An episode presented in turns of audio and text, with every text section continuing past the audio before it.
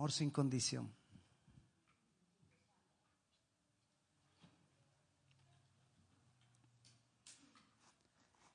De verdad que las palabras no alcanzan para decir, para explicar cuánto Dios nos ama. Y aunque la Biblia es la palabra de Dios y es sublime y no le podemos quitar nada de su poder y de su grandeza, ni siquiera ella alcanza para describirnos el amor de Dios por nosotros. Es un amor como cantábamos ahora sin condición. Pero la pregunta que yo me hago es, ¿cuál es mi respuesta a ese amor? ¿Cuál es nuestra respuesta a ese amor tan grande? Y vamos a estar mirando ahora de ese amor, de ese amor de Jesucristo. Esto va empatado con lo que hablaba ahora cuando celebramos la cena. En la antigüedad se se sacrificaba un cordero para perdón de pecados. Fue una instrucción de Dios.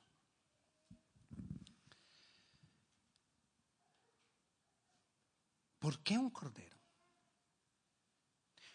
¿Por qué era necesario algo que tuviera vida? Cuando tú y yo pecamos, la Biblia dice que el pecado trae muerte. Y si queremos cubrir el pecado que es, trae muerte, lo tenemos que cubrir con qué? Con vida. Y por eso era necesario el sacrificio de una vida. Ay, ¿por qué Dios así? No, el problema no era Dios, el problema es del pecador, de nosotros que pecamos. Porque si en la antigüedad no, no tuvieran tantos pecados, no necesitaban tantos corderos. Entre más pecados en la antigüedad tenían ellos, más corderos tenían que sacrificar. Pero después Dios, Dios ve que nuestro corazón no cambia, nuestro corazón no es transformado, entonces Él se hace hombre y como cordero viene y paga tu pecado y mi pecado. Y nos habilita en nuestro ser interior para que podamos dejar de pecar. Vamos a ver entonces que ese cordero, Jesucristo, dice la Biblia en Colosenses capítulo 1, versículo 15, y ese es el versículo que nos vamos a memorizar, porque nos habla algo de Él, de Jesucristo, que Jesucristo es la imagen del Dios invisible, el primogénito de toda la creación.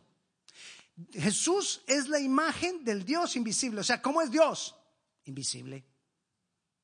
Y si queremos ver algo de Dios, solamente lo podemos ver a través de... Y si alguien vio a Dios, ¿a quién vio? A Jesús.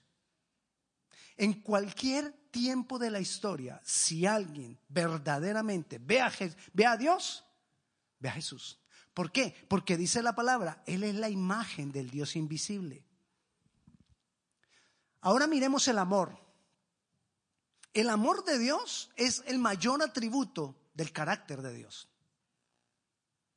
Y por amor, Dios tomó a su Hijo, su primogénito, su unigénito, único hijo, y lo entregó por ti y por mí. El mismo Dios, porque Jesús es Dios, entregado, muriendo por ti y por mí. Nosotros que somos pecadores malos e insignificantes ante la grandeza de Dios, sin embargo, para Él no somos insignificantes. Y Él muere por, personalmente por cada uno de nosotros. La pasión y sufrimiento de Cristo, su dolor, su entrega muestra el amor de Dios. Hay dos pasajes más que quiero que pongamos como base de Jesús. Juan capítulo 1 versículo 18 dice, a Dios nadie le vio jamás.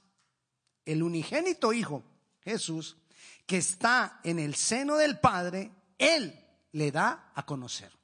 Nadie ha visto a Dios jamás, sino por medio de el Hijo. O sea que en cualquier época de la antigüedad, en el, en el Antiguo Testamento, que alguien haya visto a Dios, ¿a quién vio? A Jesús.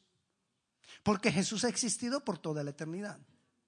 Y oiga más aún este versículo, Juan 5:37. También el Padre que me envió ha dado testimonio de mí. Nunca habéis oído su voz,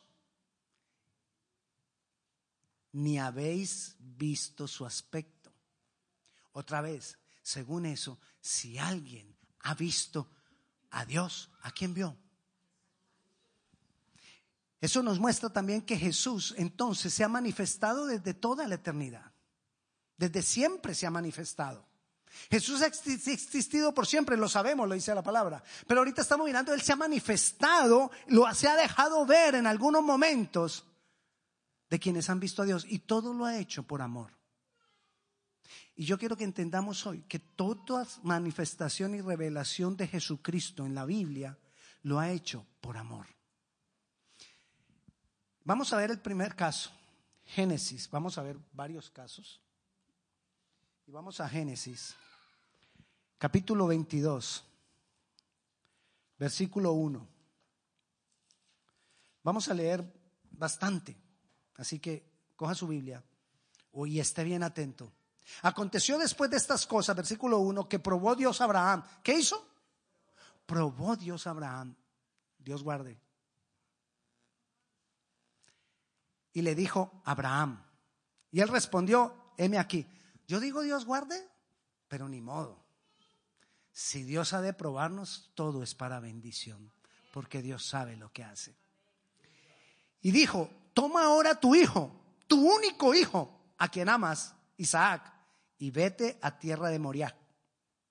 Y ofrécelo allí en holocausto sobre uno de los montes que yo te diré. ¿Quién le está diciendo eso a Abraham? Ahí dijo, Dios le probó, o sea, Dios le está hablando a Abraham. Es Dios.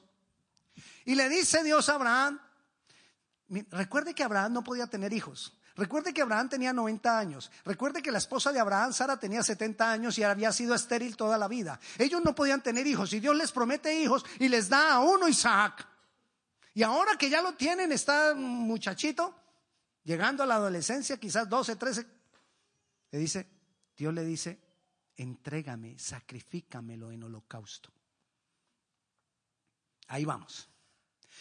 Y Abraham se levantó muy de mañana y en Albardó alistó su asno y tomó consigo dos siervos suyos y a Isaac su hijo y cortó leña para el holocausto y se levantó y fue al lugar que Dios le dijo. Al tercer día alzó Abraham sus ojos y vio el lugar de lejos. Entonces dijo Abraham a sus siervos, esperad aquí con el asno y yo y el muchacho iremos hasta allí y adoraremos. ¿Qué era lo que iba a hacer allá? Adorar. ¿Pero qué iba a hacer? A sacrificar a Isaac. Pero mire lo que él dice, adoraremos y volveremos a vosotros. Ah, él estaba ya creyendo algo. Sigamos. Y tomó Abraham la leña del holocausto y la puso sobre Isaac, su hijo. No, no solamente le iban a sacrificar, sino que lo pusieron a cargar la leña al, niño. A veces uno se siente así y dice, ¿qué, qué, qué situación tan difícil no solo me toca arriar, sino que también me echan más cosas encima. Pero muchas veces recuerda, Dios te ama y Dios siempre va a estar ahí. No importa la situación difícil que hayas pasado, que estés pasando, no importa la circunstancia más adversa, Dios te ama y eso es lo que yo necesito creer. Dios me ama. Y tomó en su mano el fuego y el cuchillo y fueron ambos juntos. Entonces habló Isaac a Abraham, su padre, y le dijo, Padre mío. Y él le respondió, heme aquí, mi hijo. Y le dijo, he aquí el fuego y la leña, mas, ¿dónde está el cordero para el holocausto? Y respondió Abraham, Dios, otra respuesta de esas de fe. Dios se proveerá del cordero para el holocausto. ¿Con quién, está, ¿Con quién había hablado Abraham que lo mandó a hacer todo eso? Dios. Recuerde que comenzamos por ahí.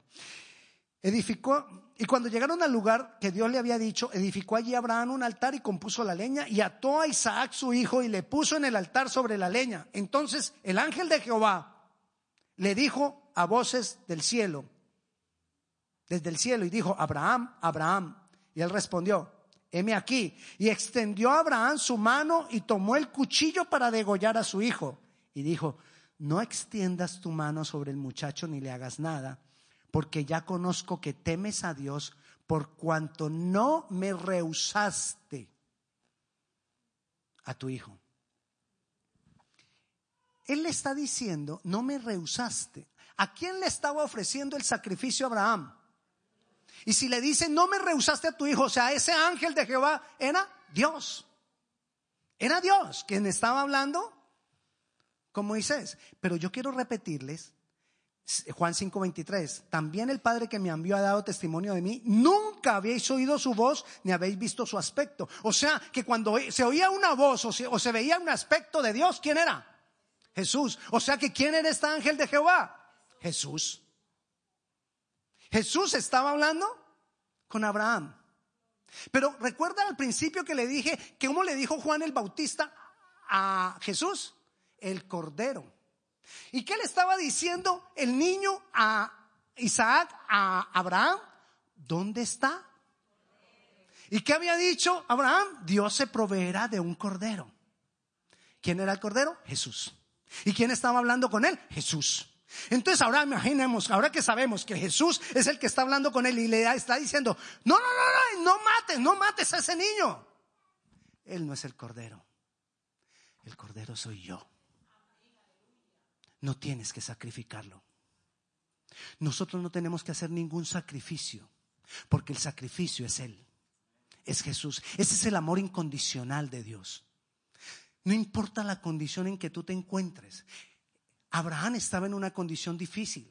Dios le estaba probando y él necesitaba entregar a su hijo. Pero ahí estaba el cordero para decirle, no lo hagas.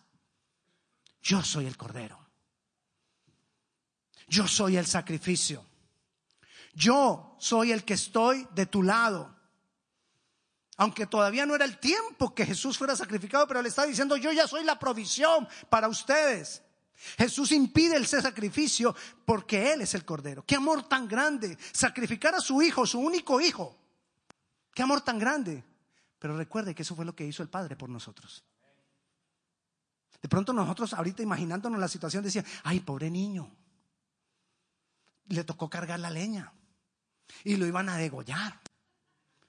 ¿Y no pensamos acaso de eso de nuestro Jesús? ¿No le tocó cargar la cruz? No, no solamente lo, mataron, lo golpearon, lo, lo hicieron nada. No hay amor más grande que el amor de Dios por nosotros. No hay amor más grande que aquel que da la vida por otro. No hay amor más grande. Si Dios por amor nos dio a su Hijo para cubrir todos nuestros pecados, no hay amor más grande que ese. Y entonces, nosotros debemos responder a ese amor. ¿Cómo? Como lo hizo Abraham. Abraham siempre creyó que había una respuesta de Dios. Siempre lo creyó. Por eso dijo, vamos a ir a adorar y volveremos, porque él sabía que había una respuesta de Dios.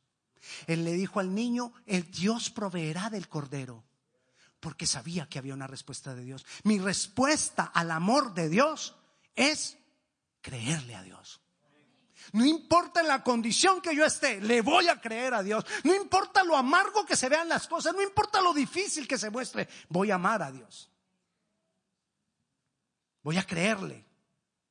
Vayamos a otro caso, Génesis 32, unos, unas, unas hojitas más adelante. Génesis 32. Encontramos a Jacob. Jacob era nieto de Abraham, o sea, hijo del niño, del niño que iban a matar. Bueno, Jacob era el hijo de ese niño. El niño creció, tuvo un hijo. Jacob. Pero Jacob era un engañador. Jacob era, era tramposo, usurpador. Era fregado, Jacob. Eh, mejor dicho, ni haga negocios con Jacob. Porque seguro usted sale engañado. Así era Jacob. Y Jacob tiene un encuentro con Dios. Miremos, Génesis 32, del 24 al 32. Así que Jacob quedó solo Jacob y luchó con el varón hasta que rayaba el alba. Y cuando el varón vio que no había, que no podía con él, tocó en el sitio del encaje de su muslo y se descoyuntó el muslo de Jacob mientras con él luchaba. Y dijo, déjame porque raya el alba. Y Jacob respondió, no te dejaré si no me bendices.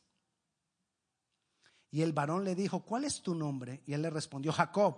Y el varón le dijo, no se, no se dirá más tu nombre Jacob, sino Israel, porque has luchado con Dios con los hombres. ¿Con quién estaba luchando? Con un varón. Él está en el desierto y se encuentra un varón y empieza a luchar con el varón. Y, el varón le dice, has luchado con Dios. O sea que ¿quién era el varón? Dios. Y si, y si Jacob lo vio y luchó con él, lo vio, ¿quién era? Jesús. Porque Jesús es la imagen visible del Dios invisible. Entonces, si Jacob lo pudo ver, era Jesús. O sea, que luchó con Jesús. Ahora, luchar con Jesús no es que, no, no es a dar puños.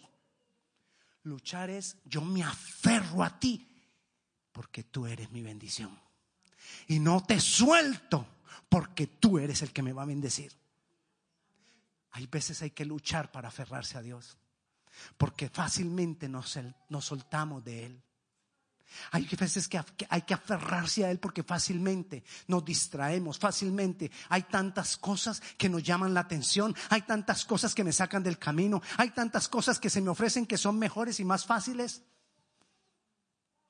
Pero lo más grandioso es aferrarme, aferrarme a Dios. Necesitamos aferrarnos a Él. Y entonces Jacob le preguntó y le dijo, declárame ahora tu nombre. Y el varón le respondió, ¿por qué preguntas por mi nombre?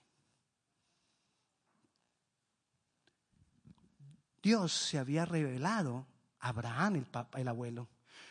Dios se había revelado a Isaac, el papá. Jacob sabía de Dios.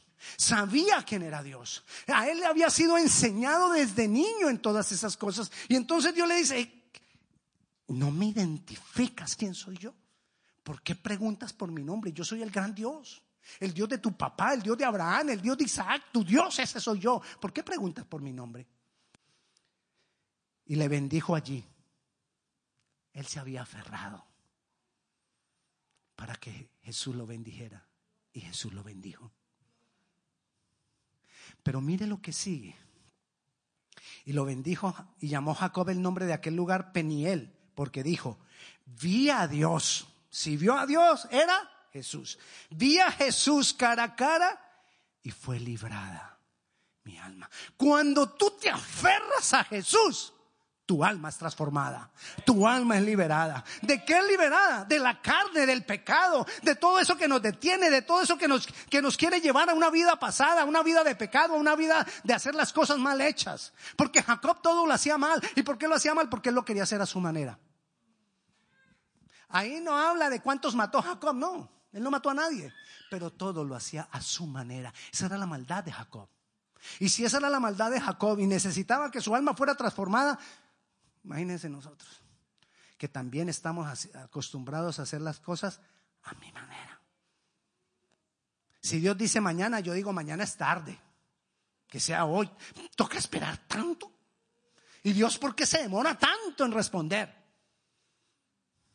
Porque queremos todo ya. Qué amor más grande. Jesús sacrificado por nosotros. Ahora, trayendo libertad del alma.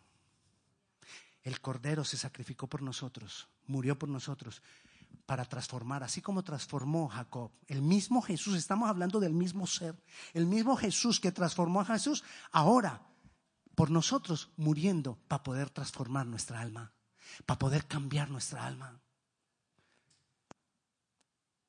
¿Cuál es la respuesta? Aferrarnos. Si Él te amó y ya te mostró su amor, ¿cuál es la respuesta a su amor? Aférrate a Él. Lucha por no soltarte. Lucha por no soltarte. Mañana aparecerán cosas, cuando raye el alba, cuando amanezca, mañana aparecerán cosas que te van a querer hacer pensar que Dios no sirve, que Dios no existe, que Dios no te ama, que Dios no está contigo. Mentira, aférrate a Él, aférrate a creer en Él, aférrate a que Él está contigo. Van a aparecer cosas, van a aparecer personas señalando, ay, está, y empezaste a ir a la iglesia, pues. Hmm.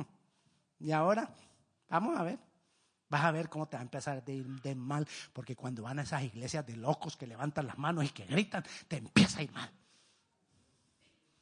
Sí, esa iglesia de, esta iglesia de locos, locos por el evangelio locos por Cristo, locos por un amor incondicional. Somos locos. Ay, vas a ir a esa iglesia donde te lavan el cerebro. Sí, necesito que me lo laven, porque esto es pudredumbre. Hay cucarachas ahí. Necesito que me laven el cerebro. Dios no ha podido terminar de lavar el mío. Ahí va. Ahí va, poco a poco. Yo sé que el tuyo tampoco. Ya que no dijo amén, entonces el suyo tampoco yo sé. Yo sé. Vayamos a Éxodo capítulo 3. Como Abraham, creámosle a él es la respuesta a ese amor tan grande. El cordero que quita el pecado. Con Jacob, creámosle a él. él. Está transformando nuestra vida y mi respuesta, luchemos agarrados a él. No nos, no nos soltemos. Éxodo le dije, capítulo 3, versículo 1. Después de que esta familia se multiplicó, ellos quedaron mm, esclavos en Egipto por 400 años de esclavitud en Egipto. Y entonces Éxodo capítulo 3 versículo 1 dice, apacentando Moisés las ovejas de Jetro su, de Jetro su, su, suegro, sacerdote de Madián, llevó las ovejas a través del desierto y llegó hasta Oreb, monte de Dios. Y se le apareció el ángel de Jehová en una llama de fuego en medio de una zarza y él le miró. ¿A quién? Al ángel de Jehová. Y si lo pudo mirar, era algo visible. Y si era algo visible, era Jesús. Y él miró y vio que la zarza ardía en fuego y la zarza no se consumía. Entonces Moisés dijo, iré yo ahora, veré esta gran visión. ¿Por qué causa la zarza no se quema? Viendo Jehová que él iba a ver, lo llamó Dios en medio de la zarza y dijo, Moisés, Moisés. Y él respondió, heme aquí. Y dijo, no te acerques, quita tu calzado de tus pies, porque el lugar en que tú estás, tierra santa es. Y le dijo, yo soy el Dios de tu padre, Dios de Abraham, Dios de Isaac y Dios de Jacob. Ya nosotros hemos leído ahorita de Abraham, de Isaac y de Jacob. Entonces Moisés cubrió su rostro porque tuvo miedo de mirar a Dios. En otras palabras, mirar a Jesús. Mirar a Dios. Dijo luego Jehová, bien he visto la aflicción de mi pueblo que está en Egipto y he oído su clamor a causa de sus exactores, pues he conocido sus angustias. Dios, Jesús, conoce tus angustias, conoce lo que me angustia, conoce mi necesidad. Si yo estoy aferrado a Él, si yo le estoy creyendo a Él, él se va a manifestar y te va a traer a libertad. Pero con Jacob vimos que libertó su alma. Pero aquí es los ataques que vienen de afuera. De un sistema de pecado, de un sistema de maldad, de un sistema de opresión, de que este, este, esta situación en la que nosotros vivimos cada vez aparecen enfermedades más raras, cada vez aparecen enfermedades mentales más raras, cada vez aparece más opresión, cada vez hay más demonios por el mundo, desatados, haciendo de todo. Pero el Señor viene a traer libertad. El Señor viene a traer libertad. El Señor viene a traer libertad. Debemos creer en la libertad que trae el Señor sobre nuestras vidas. Él libertó a su pueblo porque él conocía la aflicción de su pueblo y vino y los trajo a libertad. ¿Qué amor más grande? El pueblo se aparta de Dios, el pueblo no quiere de Dios, el pueblo no quiere saber de Dios. El pueblo dice, ay, para ir a esas iglesias, nah, yo que voy a ir por allá. Y Dios otra vez Jesús viene otra vez y se manifiesta y dice, yo vengo a traer libertad. Y estamos hablando todo esto del Antiguo Testamento. ¿Cuánto más ahora en el nuevo pacto, cuando Él murió por ti y murió por mí? Qué amor más grande. El pueblo se aparta de Dios, deshonra a Dios y Jesús se manifiesta para dar libertad. ¿Cuál debe ser nuestra respuesta? Dice ahí que Moisés puso su rostro en tierra. Adórale. Nuestra respuesta debe ser adoración. Nuestra respuesta debe ser adoración. Amén. Mi respuesta debe ser creerle a Él. Mi respuesta debe ser aferrarme a Él. Mi respuesta debe ser adorarle a Él. Porque Él me amó. Yo ya creo en ese amor. Yo ya tengo ese amor. Y vamos, alcanzamos a ver un último caso. Josué. Vaya Josué. Entonces Dios lo saca la libertad de ahí. los saca libertad y les dice, yo les voy a dar una tierra prometida. Y los lleva a la tierra prometida a través del todo el desierto. Pasan 40 años, pasaron el mar rojo en seco, pasaron el río Jordán en seco, llegan a la tierra prometida y ya está la tierra que Dios nos ha dado. Vamos a conquistar esta tierra y se encuentran con Jericó. Una ciudad con unas murallas inmensas de grandes. Una ciudad acostumbrada a la guerra. Una ciudad acostumbrada a, defenderse de las bestias del campo, a defenderse de, de los hijos de Anak, que eran gigantes. Era una ciudad acostumbrada a, a no dejarse de nadie. ¿Y ahora qué hacemos? Estamos aquí a donde nos trajo Dios.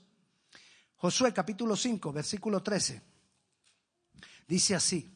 Estando Josué cerca de Jericó, alzó sus ojos y vio un varón que estaba delante de él, el cual tenía una espada desenvainada en su mano, y Josué yendo hacia él le dijo, ¿eres de los nuestros o de nuestros enemigos? Josué ve a un varón. El aspecto de, ese varón tenía que ser primero de un guerrero, pero tenía que ser de una persona. Para él ir a conversar y eres, eres de Jericó o vienes a ayudarnos a nosotros.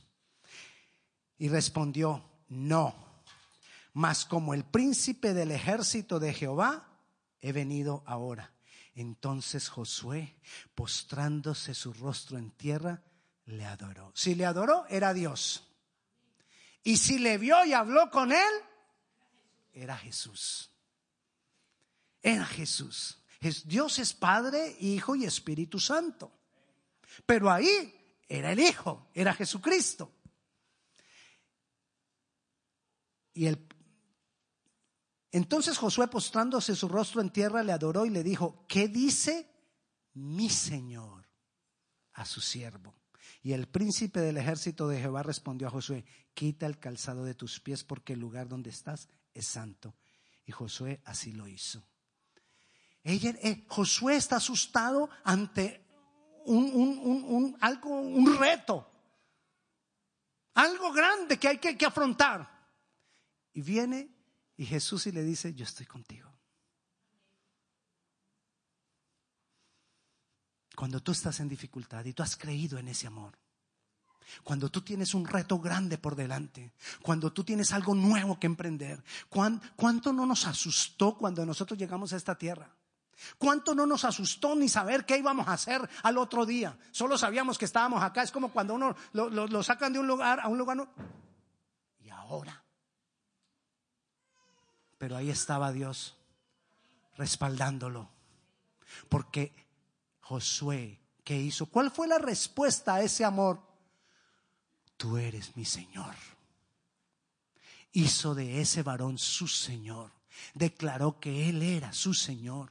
Yo tengo que hacer de Jesús mi Señor. Y Señor no es solamente decirle, sí, Él es mi Señor. Señor, ayúdame, Señor. No, que Él tenga el primer lugar, que Él tenga el lugar de autoridad, que Él tenga el lugar de preeminencia. Primer, preeminencia es lo primero para todo. Que Él tenga el primer lugar en mi vida para todo. Que Él sea la primera puerta que yo toco cuando voy a buscar consejo. Que Él sea la primera puerta, toca, puerta que yo toco cuando voy a pedir dirección que Él sea lo primero para nosotros. Esa es la respuesta a ese gran amor. Qué amor tan grande. Les viene a dar la victoria. Vino ahí para decirle, enfréntalos. Yo te doy la victoria. Eso fue lo que animó a Josué a decir, ok, vamos contra Jericó. Vamos contra ese reto que yo tengo. Vamos contra esa situación difícil que yo tengo. Vamos contra ese problema que yo tengo. Y por último, quiero que leamos Miqueas Miqueas es uno de los que llamamos profetas menores, que no es que sean menores por edad o porque sean menos importantes, sino porque son libros pequeños.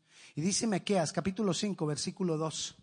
Pero tú, Belén Éfrata, Belén se refiere a la ciudad donde nació Jesús, pequeña para estar entre las familias de Judá, de ti me saldrá el que será Señor y sus salidas, le voy, a, explicar eso de salidas, sus salidas, es decir, sus manifestaciones, son desde el principio, desde los días de la eternidad.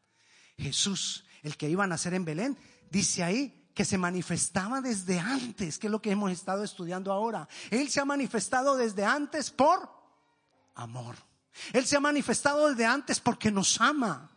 Y se manifestó sobre Abraham, sobre Isaac, sobre Jacob, sobre Moisés, sobre Josué. ¿Cuánto más? No sobre ti y sobre mí, que murió por ti y por mí. No importa lo que esté viviendo. Él nos ama. No importa la situación difícil, no importa que tengas temor. Él nos ama. Aferrémonos a Él. Creámosle. ¿Recuerda la segunda? Aferrémonos a Él. Adórale. Hazlo tu Señor. Que Él tenga el primer lugar siempre. Yo he visto mucha gente que llega a las iglesias, se mete con Dios y su vida poco a poco va siendo transformada. Poco a poco. Su situación económica, su situación familiar, su situación social, toda su situación poco a poco es transformada porque están con Dios. No desistas. También he visto mucha gente que llega y se va. Mucha, mucha. Pero doy gloria por aquellos que hacen de Jesús su Señor y se quedan con Él. Pongámonos de pie, vamos a orar. Jesús, gracias por todas tus manifestaciones. Ahora, en este tiempo, Él nos ha dado de su Santo Espíritu para seguirse manifestando a nosotros a través de su Santo Espíritu, para seguir hablando a nosotros a través de su Santo Espíritu, para revelarnos la palabra a través de su Santo Espíritu. Vamos a adorarle. Y ahí con tus palabras adórale. Exprésale adoración. Dile cuánto le amas también tú. Dale respuesta a ese grande amor. Jesús, gracias porque tus salidas han sido desde siempre. Tú, tú, te has manifestado desde siempre. Gracias. Jesús, gracias porque siempre lo hiciste por amor. El pueblo se perdía, pero tú estabas ahí por amor. Gracias porque tú eres el Cordero que quita nuestro pecado, que nos limpia, que transforma nuestra alma. Gracias Jesús porque tú nos das libertad, nos das victoria. Gracias Jesús porque tú provees, provees para nosotros, para nuestra maldad, provees santidad. Hoy nosotros decidimos creerte. Hoy nosotros decidimos aferrarnos a ti Jesús. Hoy nosotros decidimos, Señor, adorarte. Hoy decidimos hacerte mi Señor. Te damos gloria y te damos honra en el nombre de Jesús. Amén y amén.